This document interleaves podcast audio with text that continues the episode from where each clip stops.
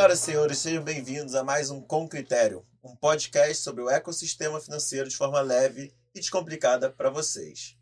Meu nome é Rafael Valde e sou o host de vocês hoje. E hoje temos o prazer de receber aqui, além de um grande parceiro, um ícone do mercado financeiro, Daniel Lemos, CEO da Risa Asset. Desde a fundação da Risa, tivemos o prazer de estar sempre perto, tanto de você, Lemos, quanto da própria Risa. Então, obrigado pela participação.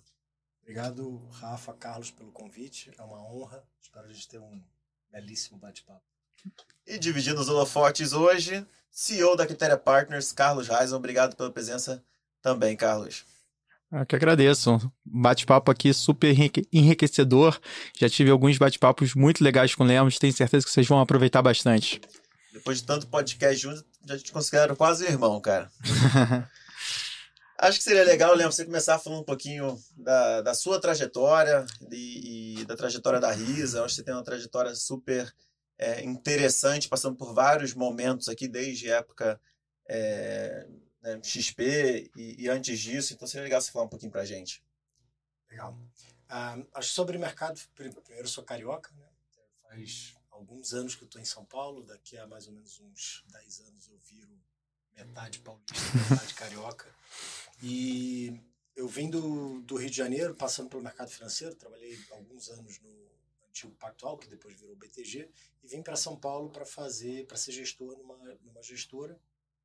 Logo depois eu acabei indo fundar uma empresa chamada Octante, junto com o ex-sócio uh, da Mauá, que foi essa gestora que eu vim para São Paulo. Na, na, sequência eu fui para o Credit Suisse e depois, antes de fundar a Risa, sete anos na XP. Por isso que eu acho que essa proximidade de alguns escritórios de gente autônomo, de vocês, com a Risa, ela tem uma simbiose muito legal né, de também eu reviver muita coisa que a gente viveu lá.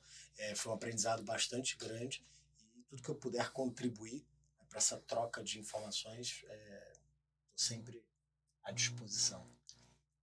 Não, legal. E, Carlos, você pode falar um pouquinho também é, da visão institucional da Critéria em relação à RISA, né? Por que, que a gente é tão próximo da RISA assim? Por que, por que, que a gente faz questão de estar perto deles?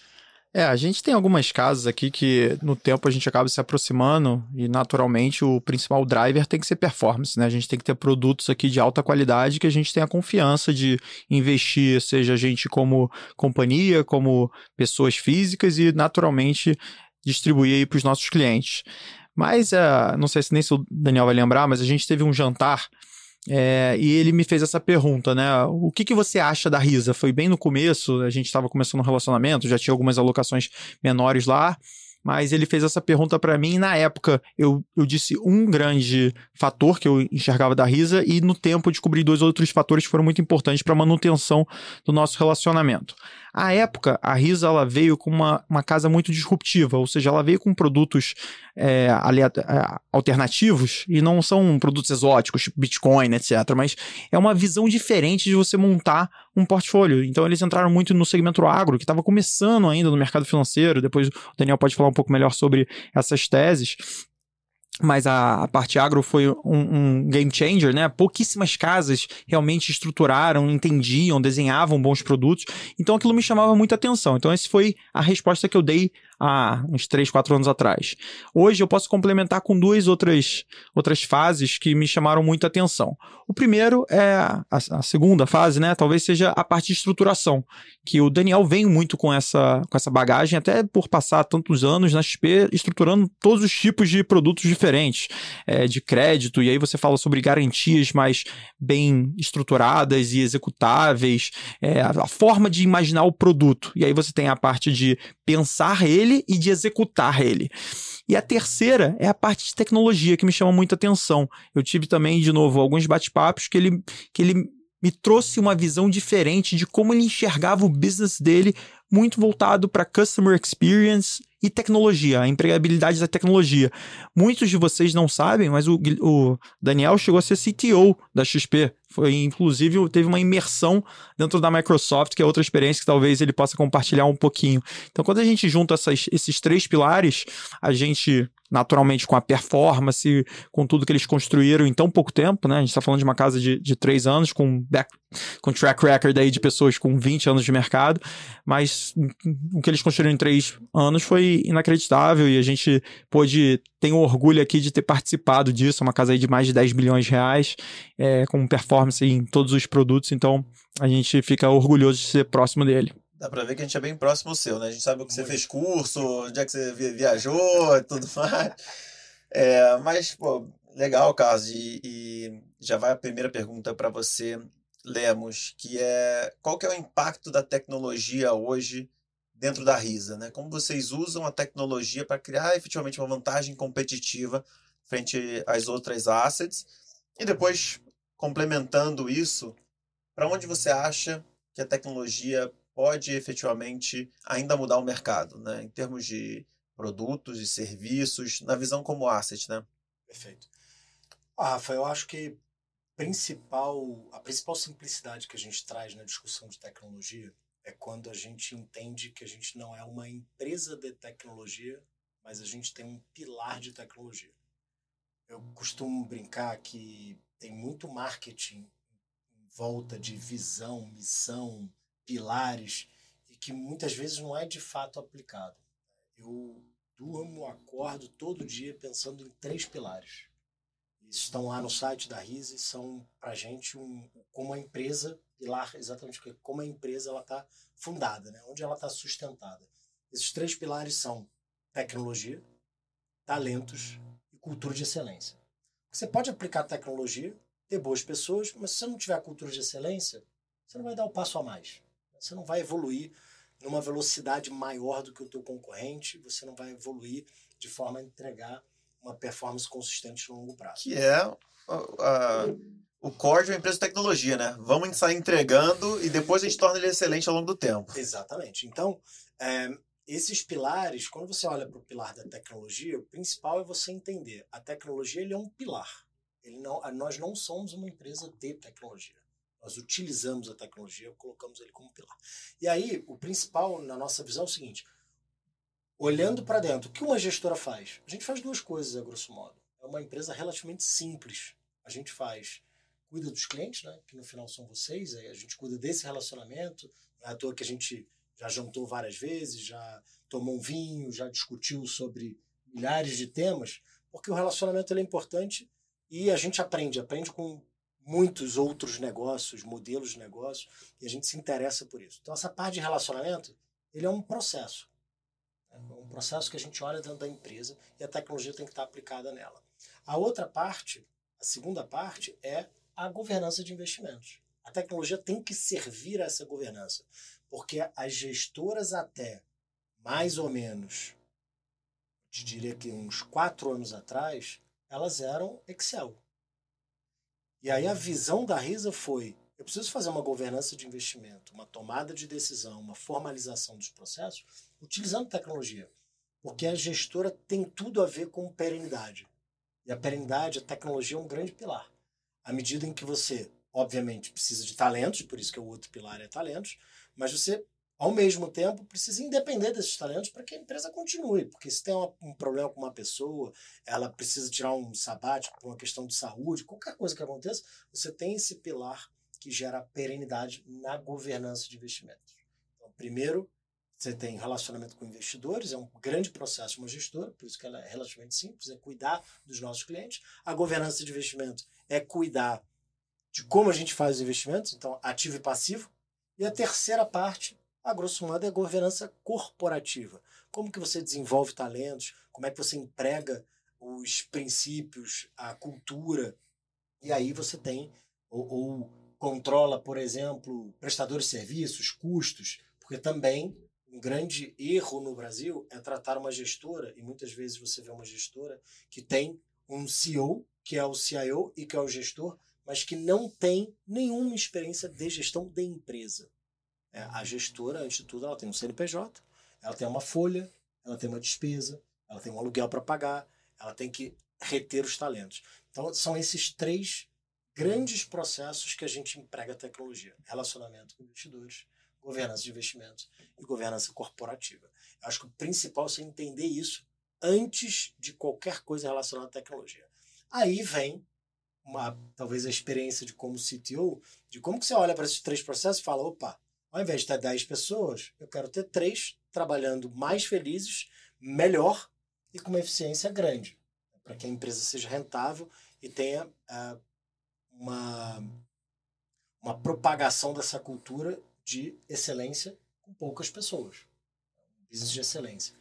Então, uh, aí depois vem como é que você começa a mapear esses processos, entender os problemas e gargalos e empregar soluções. A grosso modo é isso.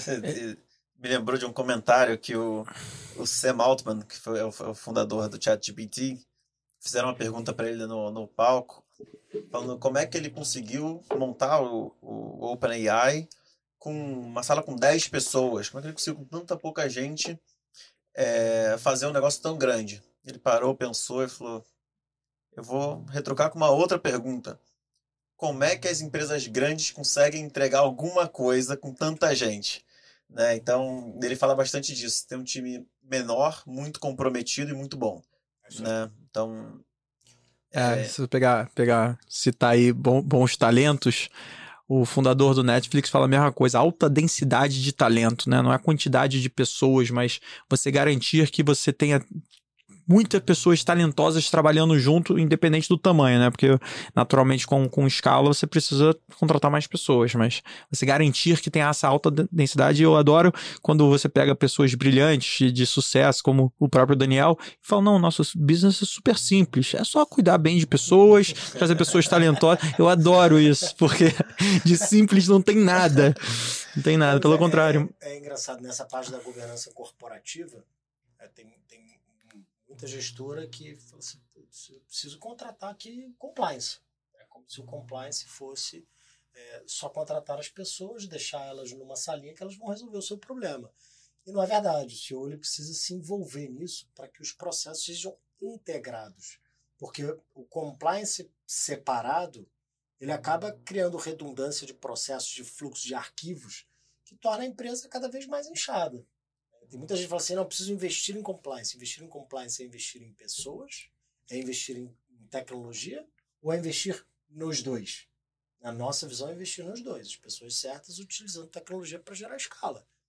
E esse bate-papo aqui, ele, ele, é de gestão, né?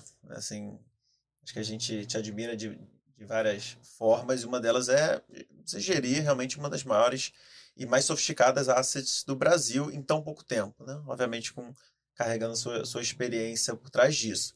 Hoje, como você diria que é dividido o seu papel como CEO? Seja institucional, está aqui com a gente, né, gestão de processos, na gestão de risco. Como é que você dividiria o seu tempo hoje como CEO da Risa? Olha, eu acumulo os dois papéis, né, de CEO, que é a parte executiva, e o CIO, que é a parte de investimentos. É, mas essa divisão é muito clara através de processos. É, a gente tem comitês muito bem definidos, você organiza de forma, você tem um fluxo, esse fluxo ele tem datas específicas, cerimônias para acontecer. Então a ideia, por exemplo, hoje a gente veio direto do comitê executivo, que é o meu papel de CEO. E a gente utilizou as ferramentas de tecnologia para que isso fique escalável. Então, hoje, por exemplo, a gente é um dos primeiros a adotar o Viva Goals, que é uma plataforma da Microsoft, depois vou mostrar para vocês aqui em off, um negócio incrível. É, a gente, inclusive, em algumas das investidas, não sei se a gente vai falar aqui sobre Music, Food Stable, a gente está muito perto de receber um patrocínio por essa inovação toda da própria Microsoft. É, uma ajuda de custo, porque a gente tem empregado de forma bastante intensa diversas ferramentas. É, então a divisão é mais ou menos por cerimônia. E a gente tem os comitês de crédito, comitê de investimento que acontecem também toda segunda-feira, toda quarta-feira, toda sexta-feira. E as áreas elas já vêm preparadas. E o fluxo do comitê está dentro do seu esforço. O negócio todo mapeado e, de certa forma, seguir esse rito. Né? E, não, e, a gente ter, ter tudo de forma é, esquematizada dentro da empresa, todas as áreas operam da mesma forma. Isso acaba trazendo uma, uma eficiência bastante grande na gestão né? porque o tempo é escasso. Como você falou, não faço só isso e a parte CEO ainda tem representar institucionalmente, visitar, fazer roadshow. Legal. E acho que eu estendo essa pergunta para você também, Carlos. Eu acho que a gente pode até voltar um pouquinho, que é, é já é, um outro segmento do mercado, né? E como a tecnologia pode mudar o nosso jogo, que acho que a gente tem um relacionamento com o cliente final é, diferente do que a Risa tem. Então, se puder falar um pouquinho é, do papel da tecnologia hoje dentro da Critéria e eventualmente até próximos passos em relação a isso. E de, se quiser juntar na, na resposta também o seu papel como CEO, né? Tem, tem várias é, faces aqui. É, a gente, a gente aqui é um, um, grupo um pouco mais complexo, né? Se o, se o Daniel conseguiu simplificar ali a, a vida asset, a gente aqui é, sofre um eu pouquinho. Tô tentando acreditar. a gente sofre um pouquinho porque a gente entrou para várias verticais e a gente acredita que o mercado financeiro como um todo ainda tem um gap muito grande. A gente é uma criança, você vai para operações mais de países mais maduros, né, com operações mais maduras, e você vê o tamanho do gap que a gente tem, e a gente tem que respeitar o timing do, dos clientes e dos dos componentes do, desse sistema inteiro complexo se terem a maturidade correta. Então eu passei aqui por várias fases, né? A gente começou a empresa há quase 10 anos atrás, 9 anos atrás, a gente não, tinha CEO, né? Eu acho que esse papel CEO ele é uma grande simplificação de alguma coisa muito mais complexa, que é o líder da corporação. Só que o CEO, tradicionalmente, é de uma multinacional que tem, assim, times enormes embaixo. A gente começou aqui, eu era um dos dois, é, três fundadores, eu e mais dois é, sócio que fundamos a companhia e ao longo do tempo a gente foi crescendo, a gente absorveu muito bem essas oportunidades que tiveram do mercado, então a gente cresceu muito rápido e eu tive que ir me aperfeiçoando e modificando enormemente meu escopo. Então, eu fui assessor durante muitos anos, atendia cliente final, depois eu comecei a trabalhar para os assessores, para desenvolver todos os sistemas de apoio, back-office, é, novas linhas de receita, novas linhas de produtos diferenciais para clientes. E hoje eu tenho um pouco esse papel institucional também, como lemos, e muito mais estratégico, né? Como que a gente mata o nosso modelo de negócio atual. E eu adoro fazer isso porque eu acho que tem uma oportunidade enorme. Eu acho que a gente ainda é muito carente de grandes assessorias com qualidade. A gente olha muito o tamanho, né? Ah, o cara tem 20 bi, 10 bi, 3 bi, não sei lá quanto diferente esses caras são em, em, relação à entrega de resultado, entrega de atendimento. E eu acho que tem um gap muito grande onde a tecnologia vai ser um grande diferencial. Então a gente investe muito aqui em tecnologia. É, a Microsoft é um parceiro estratégico aqui importante, como dezenas de outros assets, como a própria Risa aqui, sempre trazendo inovações. Estou louco aqui para acabar o programa, para eu ver aqui o, o in off. Sem apressar, sem apressar, calma, calma. Mas é, eu acredito muito que investimento você tem dois grandes componentes. O primeiro, ele é aquela brincadeira que não é uma fórmula, ela é uma, uma, uma visão. Para onde o mundo vai, quem está bem posicionado e quem vai absorver o melhor possível esse mercado. Então, essa esfera de, de investimentos é muito delicada. A segunda é um pouco mais simples, que é processamento de dados. E aí, tecnologia imbatível. Quando você fala de inteligência artificial e coleta de dados, né? Quando a gente pega talvez o, fundo mais bem é, investido do mundo, né? A maior rentabilidade, a maior estrutura, é o Renaissance, que é basicamente tecnologia. Então, eles investem basicamente em tecnologia, cobram 4% de ADM, 40% de performance e mesmo assim entregam um resultado de 60% ao ano. Então, Todo mundo quer entrar, né? Ninguém olha para custo, né? Todo mundo quer entrar e aceita pagar feliz da vida. É isso, mas a, a sacada inteira dele é entender que o, o computador, e cada vez mais, vai entregar uma sensibilidade melhor de estudo de dados. Então, essa parte é, que não elimina a primeira, né, pelo contrário, são muito complementares. Não à toa, o Daniel falou aqui sobre um dos pilares é relacionamento, e a gente gasta uma energia importante nossa é, entendendo quem são as pessoas por trás da asset, do fundo, porque olhar para trás é muito fácil, né? Ah, olha o histórico, olha a rentabilidade, etc.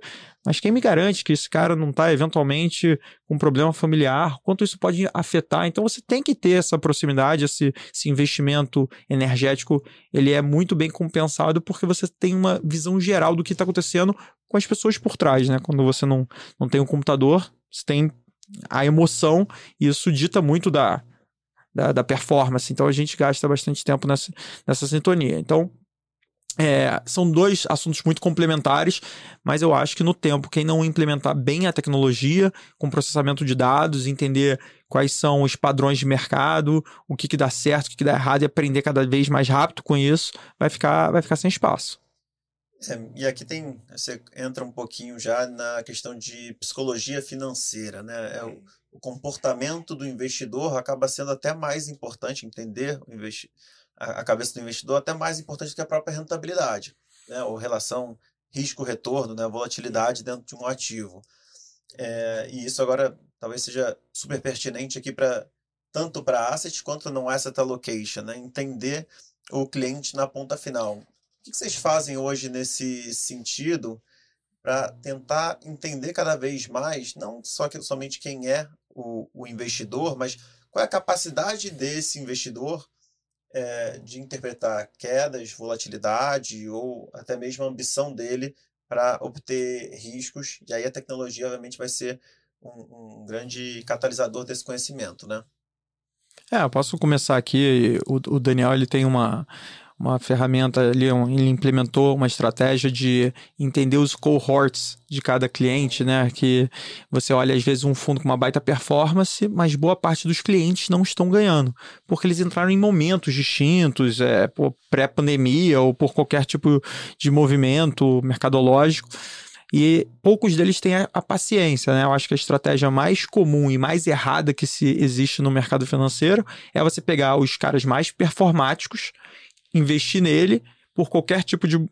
sem entender o porquê ele não está performando, sair desse, dessa tese. Ou seja, não tem planejamento nenhum. Você pegou ali, filtrou os, as melhores performances de X ano, entrou, não deu certo, você resgata sem entender o porquê. E é aí que eu acho que tem valor você se dedicar a isso. Então, quem tem oportunidade de se dedicar, ótimo. Quem não tem, precisa fazer com que essa informação chegue até você, que é via uma assessoria, via uma gestão, via, sei lá, N mil veículos que te possibilitam ter essa compreensão. E uma das ferramentas que eu mais gosto, já falei isso aqui no último podcast, é o rebalanceamento de carteira. Evita com que você faça esses erros. No momento que o ativo sobe, se gera um alfa, se gera performance, você aproveita isso para é, cash-in, essa, essa parte do investimento, e você acaba comprando ativos que em tese estão desvalorizados.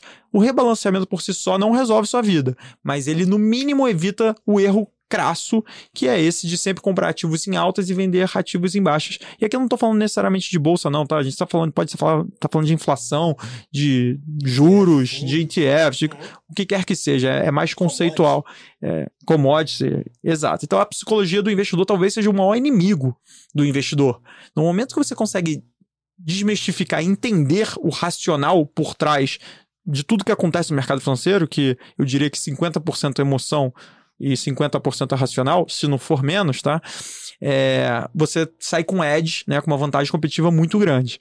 E eu acho que o, a Risa entende isso e se posiciona para evitar justamente esses movimentos, porque se você pega ali uma, uma leva muito grande de clientes insatisfeitos com sua casa, a gente sabe melhor do que ninguém que um cliente satisfeito acaba gerando sete outros possíveis clientes que não vão fazer negócio com você. Explica pra gente, Leandro, como é que funciona essa questão dos cohorts. É, eu acho que esse ponto ele é importante. Depois eu vou falar de um outro sobre de tecnologia para gestão. É, eu brinco que a gestão também, muitas gestoras olham para a gestão de investimentos como se fosse só gestão de investimentos. Né? Olhar para o lado do ativo. Ah, eu estou comprando uma LFT, eu estou comprando um CRI, eu estou comprando um CRA, ou estou fazendo um investimento numa debenture, e olha para esse lado. Existe uma gestão do passivo.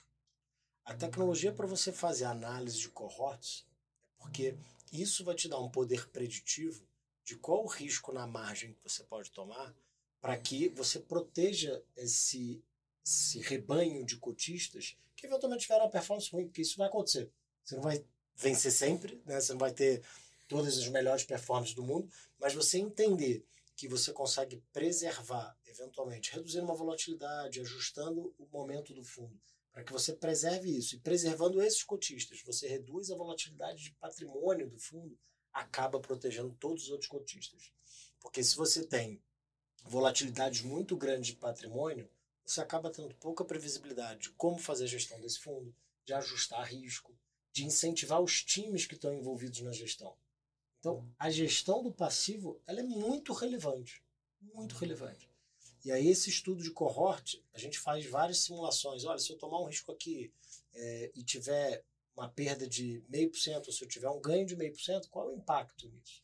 Então, às vezes, é melhor você esperar 30 dias, 60 dias, deixar uma oportunidade que você tem alguma convicção e deixar para tomar esse risco mais para frente, porque você está protegendo não só aquele cotista que está num cohort ruim, mas como o outro que sofreria porque tem um, tipo de cliente ali que não está tão satisfeito no fundo e acabaria saindo e impactando todo o portfólio. Então a gestão do passivo é muito importante para a perenidade do business, para a gestão da volatilidade do fundo e para a gestão do patrimônio como um todo.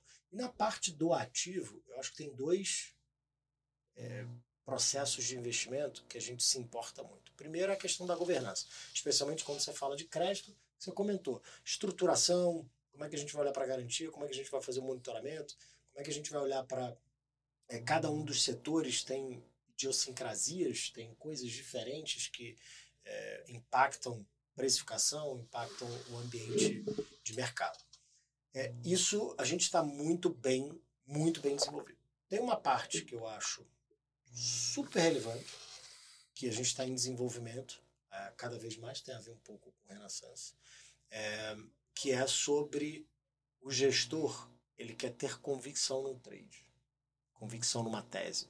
E a gente cada vez mais está criando modelos, está criando mindset lá dentro e utilizando tecnologia para ter a tese que o mercado vai fazer, a, a tese que o mercado vai investir. Eu não preciso estar certo, só preciso saber ou achar ou apostar no que as outras pessoas vão fazer. Porque eu não sou formador de preço, eu não tenho a capacidade de formar o preço do DI, do dólar. Então eu preciso entender os movimentos e não ter convicção do que eu acho que tinha que acontecer. Eu acho que todos os erros de gestão, todos, dos gestores mais experientes aos menos experientes, é porque ele tem convicção de uma tese e não se preocupa com o que os outros pensam. E no final, você não precisa estar certo. Você só precisa entender o que os outros pensam, como os outros pensam. Então, ah, pô, eu acho o dólar barato. Não importa. Todo mundo acha o dólar barato ou todo mundo acha o dólar caro? Geralmente você tem que estar na outra ponta. Né? Se está todo mundo achando o dólar barato, você vai para outra ponta porque o negócio está crowded. Aí vem a tecnologia para medir o quanto esse, essa, esse investimento ele está é, já maturado. É para você também não entrar no, no ponto onde está todo mundo já e o negócio está perto de fazer uma reversão. Então, esses estudos são os que a gente agora mais está tá focando para desenvolver modelos, modelo de reversão, modelo de tendência é, e modelo de fluxo. Entender para onde está o fluxo. Você não adianta você estar tá certo na tese. E no meio do caminho tem cota né, diária. Isso, isso, isso me lembra um pouco uma. Como se fossem os primórdios ali da bolsa que a gente tinha ferramentas como candlestick, análise técnica, só que hiper alavancados, né? Em, em outra estratosfera. Até porque eu não, não sou fã da, da análise técnica, mas no final do dia isso foi muito importante durante muitos anos, né? É a tentativa de entender o que o mercado está pensando. A análise técnica ela tenta fazer isso. O volume, análise de divergência, se todo mundo acredita no ombro, cabeça a ombro, todo mundo vai comprar naquele momento, o negócio vai subir, né? E acho legal, Leandro, você falou aqui de negócio maturado, né? É, obviamente falando um pouquinho de, de alocação de fato, mas eu vou levar isso aqui para uma outra ótica que é para gestão de empresa, né? Vocês, obviamente, como CEOs das suas respectivas empresas, é, qual é a visão de vocês, seja no mercado de asset management, vocês estão diversificando indo para outras linhas, a mesma coisa aqui com, com a Critéria, é o quanto maturado está o negócio de vocês e como vocês vão se é, driblar é, eventuais obstáculos aqui desse, dessa maturação de mercado, né? Assets, cara, tem uma asset que nasce, cada final de semana tem uma asset nova é, é, de um ex-tesoureiro que vai ser o, o, um, novo líder de mercado e eu acho que para o mercado de assessoria também, tá um negócio que está aparentemente super maturado, né? Então, acho que eu posso passar essa bola aqui para o Carlos, né? É falar um pouquinho como está o mercado hoje, se ele está maturado ou não, qual é o tamanho da, da oportunidade e como a Critéria hoje vai é, estrategicamente surfar isso melhor. Não, é. Eu acho que quando você tenta entender a maturação de um determinado mercado, você tem que levar vários componentes e um deles é crescimento. Né? E a gente teve, se teve muitas bênçãos, a gente teve agora um grande desafio. Por quê? Primeiro foi um mercado que ele teve pouquíssimas barreiras à entrada.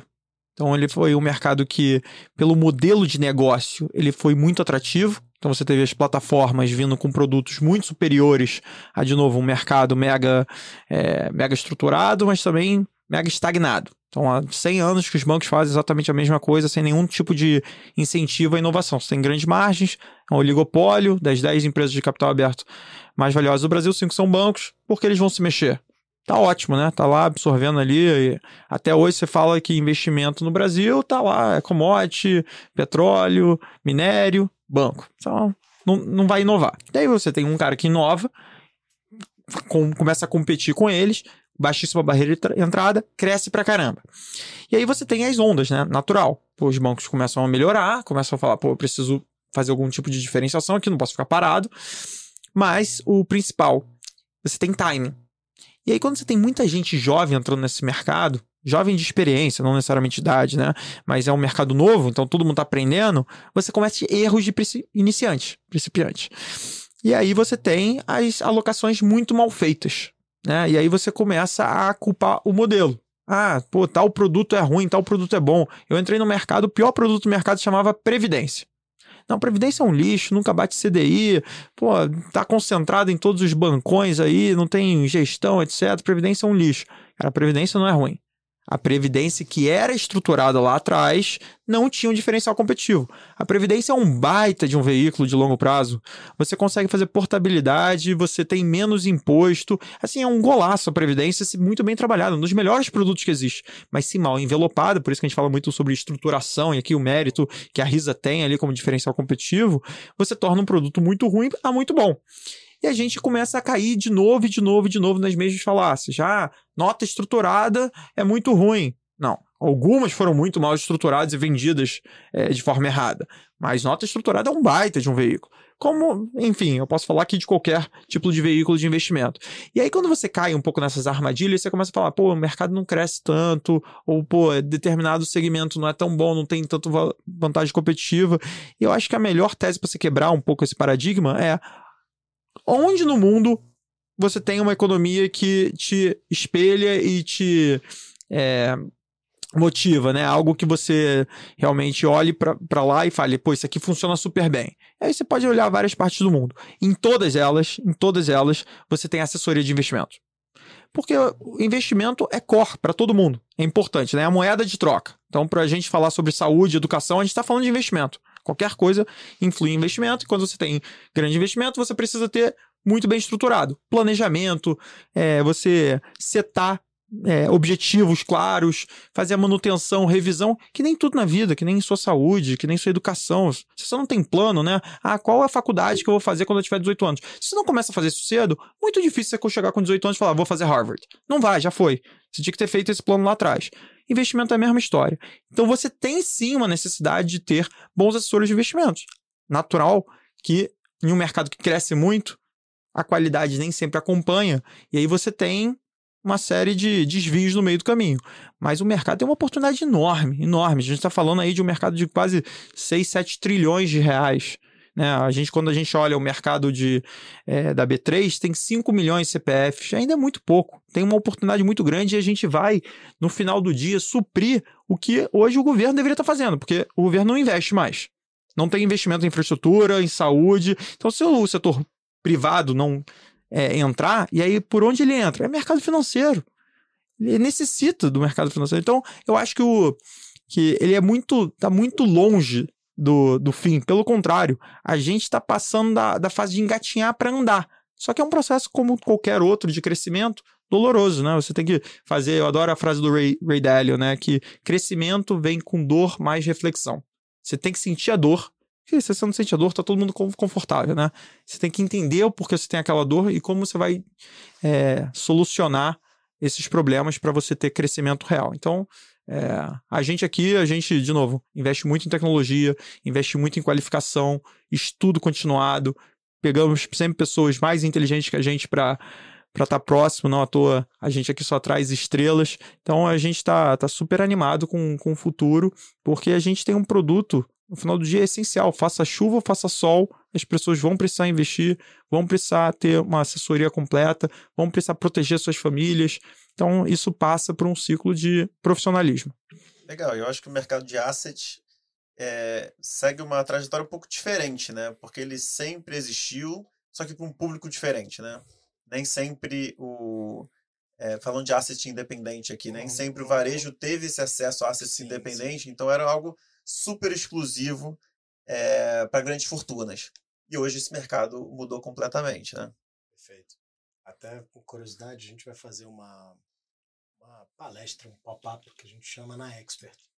E aí no final de semana eu pedi para a turma fazer uma análise sobre a história de, das plataformas de investimento, para tentar entender o paralelo entre os Estados Unidos, né? você falou de vários países, e o Brasil, e a gente faz um estudo, são 40 e poucos slides, olhando para a retrospectiva dos Estados Unidos. A gente consegue ver que o Brasil é quase que um um slide, aquele antigo da minha época, que você bota a transparência, você bota assim, você vê há 20 anos atrás.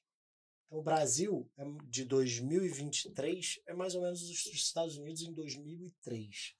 E alguns números para é, reforçar essa tua tese de que a gente está engatinhando, a gente tem números como, por exemplo, uma plataforma como a Charles Schwab tendo quase 10% do americano investindo através de plataformas 10% de, da população inteira, 35 milhões de contas. No, na XP, por exemplo, você tem 1,7. Um diferencial brutal ainda de penetração. E, e a tua pergunta, Rafa, ela tem uma, uma simbiose muito grande, porque a indústria de fundos, como você comentou, ela existia, mas ela existia do fundo do Itaú, do Bradesco, do Banco do Brasil. E quando que essa indústria independente ganhou potência e valor exatamente para apostar em setores que não eram tradicionalmente investidos quando surgem as plataformas de investimento, que é o mesmo processo que aconteceu nos Estados Unidos. As grandes assets independentes tiveram a sua alavanca através das plataformas de investimento. Então esses dois processos eles são é, irmãos né? e, e eles andam em conjunto. O fato é, nós estamos há 20 anos como eram os Estados Unidos lá atrás. É, e olhando para o mundo de, de gestora, apesar do Brasil ser um dos campeões em criações de gestora, é o que a gente estava falando aqui, né? A gente está é, querendo olhar tanto vocês como empresa diferente, né? por isso que a gente tem tanta afinidade, porque vocês estão toda hora se questionando de como fazer algo voltado para a perenidade, para a consistência dos clientes. Isso é, é é o que mais nos admira nessa parceria, a gente lá tem um, um slogan que é simplesmente diferente.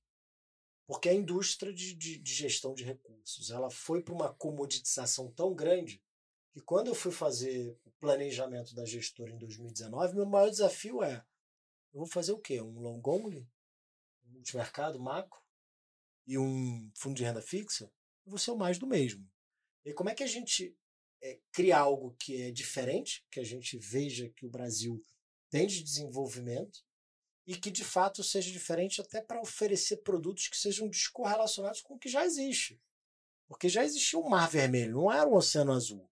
Quando a gente vai para o agro, a gente é a primeira gestora a fazer um fundo para aquisição de terras de soja, milho e algodão. A gente teve dificuldade de achar administrador. E tinha um monte de administrador que fala assim: no agro não mexo isso eu não vou fazer. E aí a gente mostrou por A mais B para o mercado inteiro que com uma gestão profissional, depois de quase quatro anos, teve uma performance excepcional. A gente passou 90, 99% do tempo alocado, então tem mercado, tem como crescer, tem escala. E o mais importante é que é um setor, assim como vários outros, e depois eu posso dar alguns exemplos, de que eram negligenciados pela indústria quase financeira e são as grandes potências do Brasil. Eu brinco que o Brasil tem algumas potências. Cinco, a grosso modo. Mercado financeiro é uma potência, isso aqui é super desenvolvido, não é à toa que a gente tem o PIX, teve TED, assim, é, é desenvolvido, regulação do Banco Central, é de tirar o chapéu. É, você tem esporte e entretenimento, mas que não tem nada profissional ainda, para você ver, a gente ainda nem tem liga, a gente é um dos últimos países a ter uma liga organizada né, para poder negociar royalties de TV em conjunto, fazer o negócio né, ser difundido lá fora. Super incipiente. Música. Agronegócio e cerveja. Isso aqui são os nossos cinco potenciais, essa é a grande verdade. Acabou de escrever o Brasil aí em um segundo. Esporte, cerveja, música. É um pagodinho com uma, com uma cerveja em um domingo vendo, vendo um jogo de futebol. E paga no Pix no final, pô. Né? Pronto, juntou. E, e, o que, que a gente se perguntava quando a gente estava montando a gestão? O que a gente pode fazer dentro desses setores que traz um profissionalismo grande, tem escala, é simplesmente diferente, numa asset independente, que também tem, tem um processo que a gente é bastante preocupado, que é ter essa independência. É, tem muita gente que acha que existe né, sociedade com a XP, ou com outro player, ou com BTG, e no final a gente é uma asset independente, e a gente valoriza isso muito. Apesar de ser mais difícil, é, o, o modelo tanto da XP quanto esse crescimento das assets independentes veio exatamente porque você despluga daquele conflito que existe, que existia lá atrás do Banco do Brasil distribuir os fundos do Banco do Brasil. Nada contra o modelo, mas existe algum conflito. Tanto é que tanto foi falado por muito tempo sobre a meta do, do gerente de vender o fundo. Mesma coisa no Bradesco, mesma coisa no tal. Era o modelo do Brasil e, e era como era o modelo lá fora, nos Estados Unidos. Então é natural que essa evolução aconteça. E aí a gente montou a gestora exatamente para se diferenciar. Porque, apesar de ter muito espaço ainda para gestão, né, é, de gestores independentes, a indústria de, de asset, a gente precisa se diferenciar. Porque aí na luta é, por performance, por captação, tudo fica mais fácil. E a gente consegue entregar um produto diferente para os nossos investidores. É, acho que você pode até falar um pouquinho também, acho que como vocês usam essa independência a favor de vocês, né? Porque eu acho que em produtos de, de renda fixa, né, crédito ali, vocês, já, vocês fazem de uma forma diferente, eu acho que isso atrai muito o mercado. Só que isso acaba indo para uma outra vertente ainda, que é vocês entrarem efetivamente em coisas alternativas, né? Sim. Então, fala um pouquinho para a gente o que, que a Risa hoje faz de diferente mesmo. Legal. É, essa parte do agronegócio, acho que a gente é, foi para um lado né, da, da, das terras, depois a gente acabou sendo o primeiro Fiagro numa CVM 400 para público geral.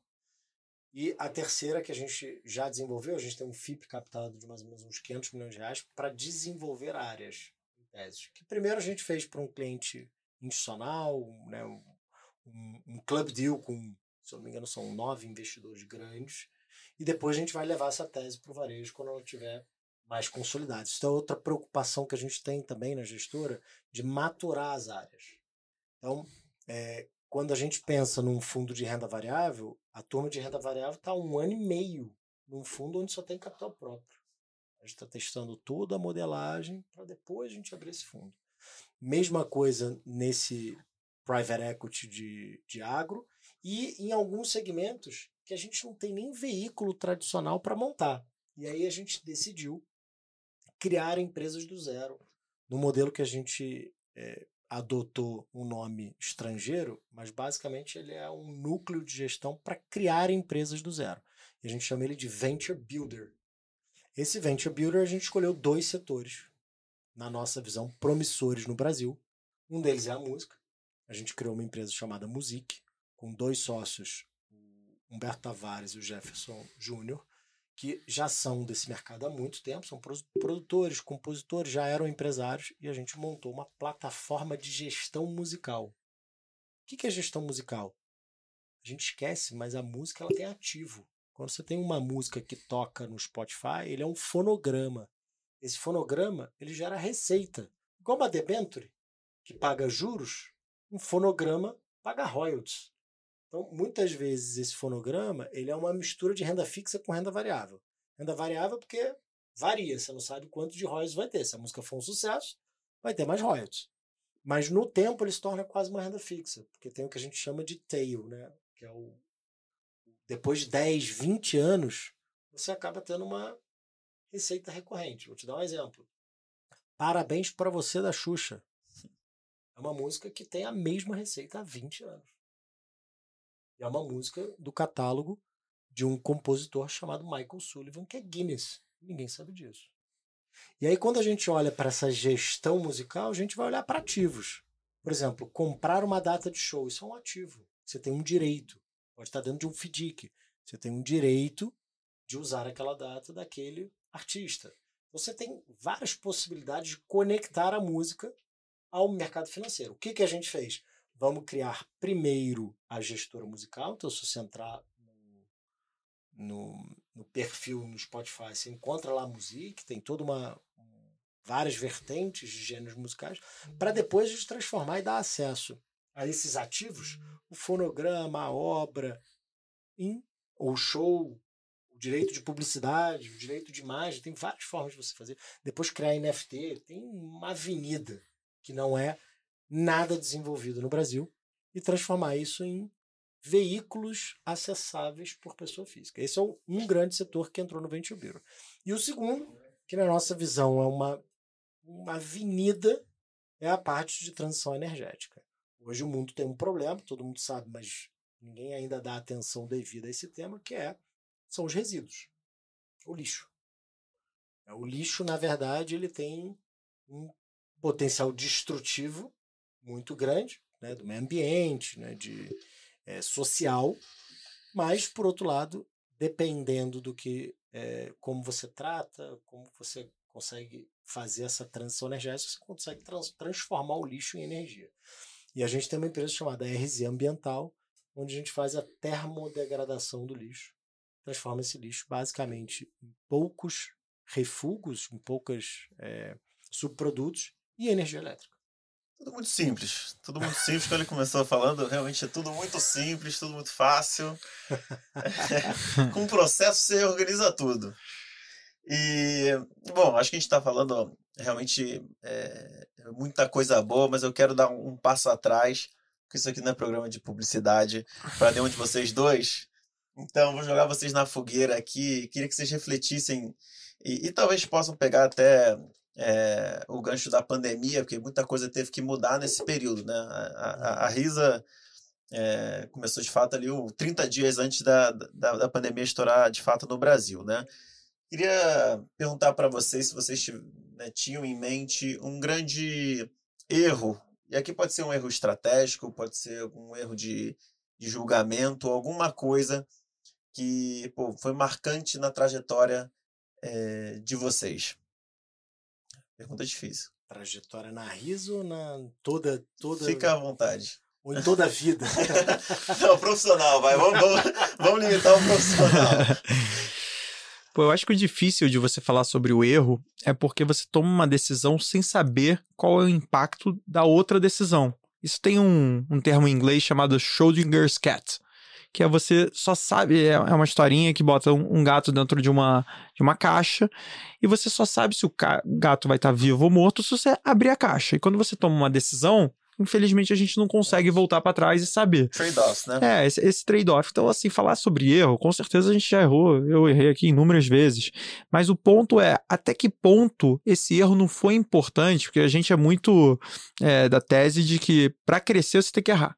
Para inovar você tem que errar. Você não tem o mapa perfeito, então você vai ter que ir com dedicação, com intensidade, com pessoas boas te guiando para tomar as suas decisões. E algumas são erradas, outras assertivas, mas faz parte do processo. Então você fala assim, pô, você fez aquele erro. Eu posso contar um aqui, por exemplo. Eu, quando me formei, foi bem próximo da capa da, da Times ou da Economist. Economist eu sempre confundo. É, que tá lá o Cristo. Cristo decolando, etc. E eu tinha feito escola britânica, fui quase que preparado para morar fora do Brasil. Eu era louco para morar fora do Brasil, estudar lá fora. Só que a gente tinha acabado de passar por crise de 2008. Todos os países lá fora ferrados, quebrando, crise, caos, etc. Desde 1900 35, sei lá, a primeira grande depressão, você não via nada parecido, 100 anos que você não vê nada parecido. Então, pô, e o Brasil parece que vai, vai decolar. Então, pô, não, não vou lá para fora, vou ficar aqui no Brasil. E desde então eu escuto que o S&P tá caro, os Estados Unidos vai ter recessão, não sei lá. Estados Unidos, uma máquina cresce 3, 4% ao ano, o Brasil anda para trás. Então, assim, foi, em tese, um erro. Ao mesmo tempo, tive a oportunidade de participar de uma das maiores transformações mercadológicas do Brasil, que foi o mercado financeiro. Sim. A gente viu o que a gente pôde participar aqui, o que eu tive de acesso. Pô, eu tive na Nasdaq batendo o sininho ali no IPO da, da XP, que é um, um, dos maiores orgulhos que eu tenho de ter participado. Então, é, até que ponto foi um erro? É difícil falar. Então, é, eu vou jogar essa bola aqui pro, pro Lemos. Falar de, de erro. Eu achei que você fosse ter essa reação mesmo. Erro é difícil na minha trajetória. Não, não, imagina. Nossa, coleção de erros. É, acho que eu focaria. Erro, eu errei tanto, errei tanto na vida. Errei na condução de pessoas, errei é, talvez na intensidade muitas vezes. Achar que todo mundo tem que ser igual a mim. Nossa, já errei, já errei muito. É, eu acho que eu vou responder a tua pergunta falando sobre o erro que eu quero evitar.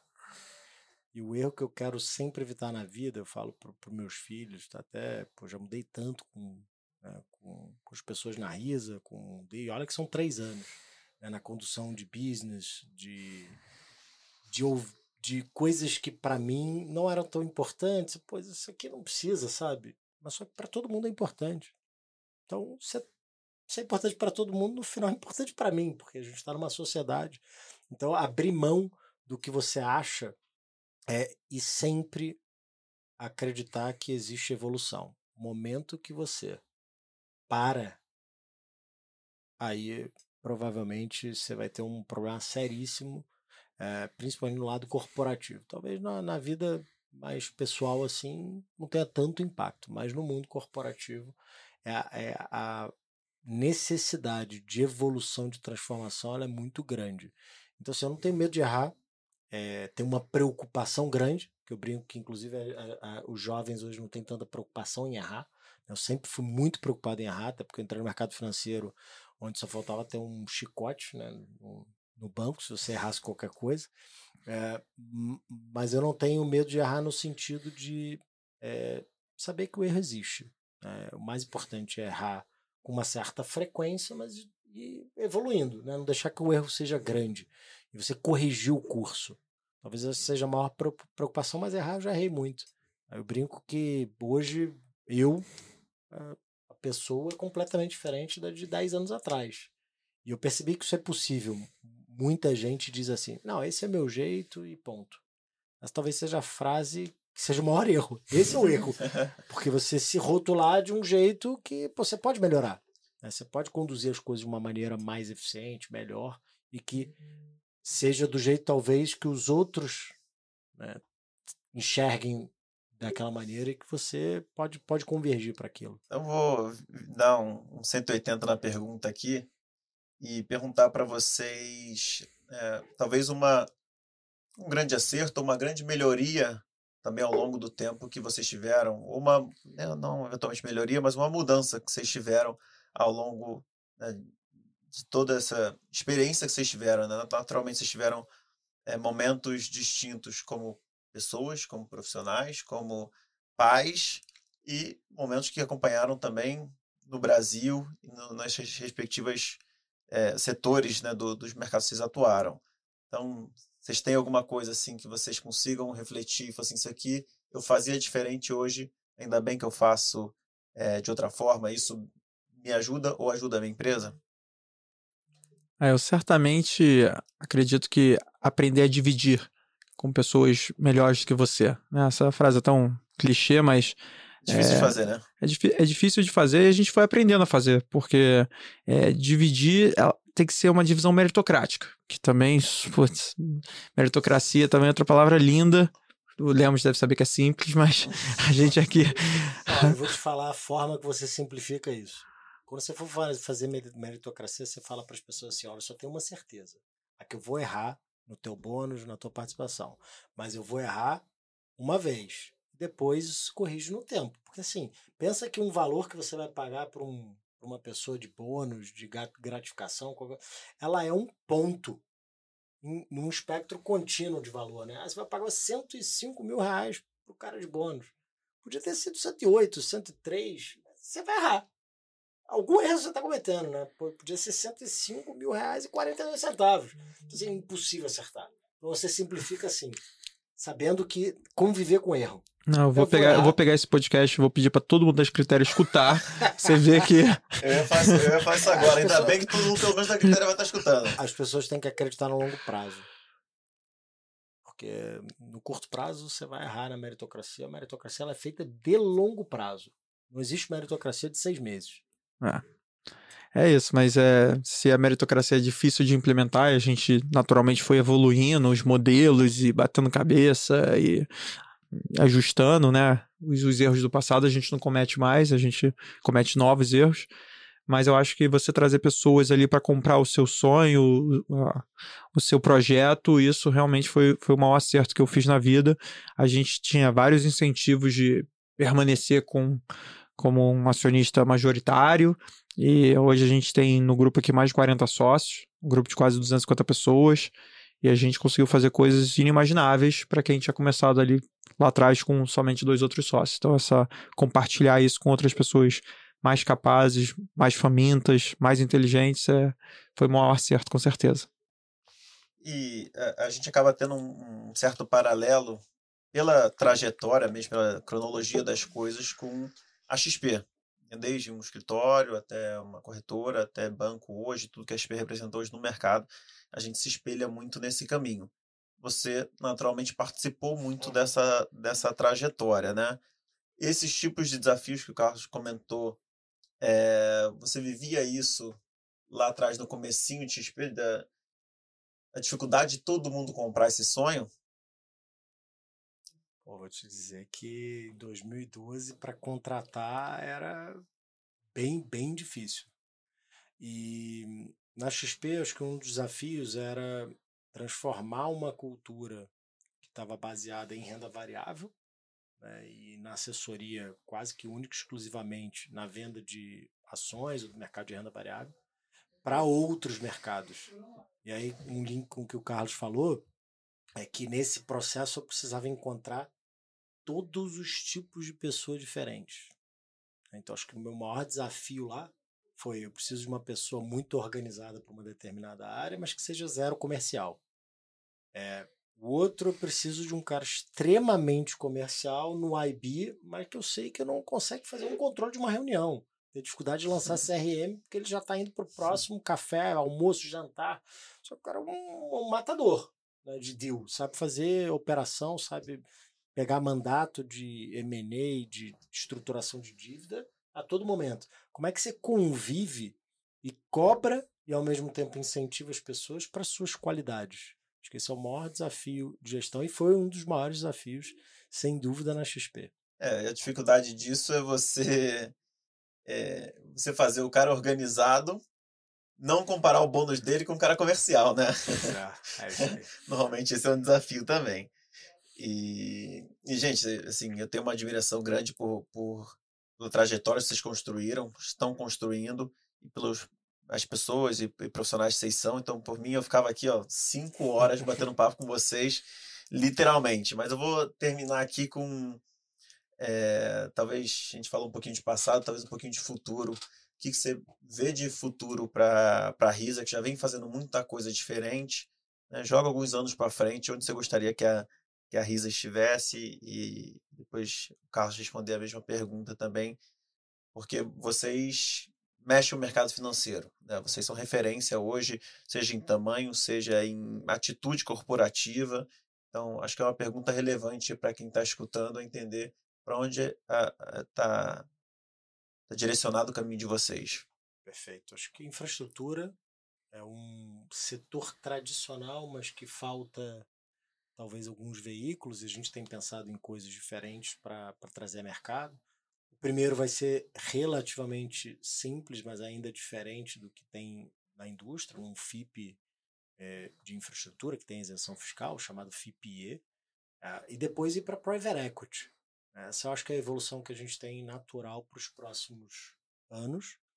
É, outra vontade nossa é provar para o mercado, e eu sei que é bem difícil, porque não tem nenhum produto ainda assim, que tem alguns veículos que o investidor tem que ter uma visão de longo, longuíssimo prazo, e aí fazer veículos fechados, como é o caso do MEN, a gente tem um projeto de fazer um MEN listado. O ah, que, que é longuíssimo prazo?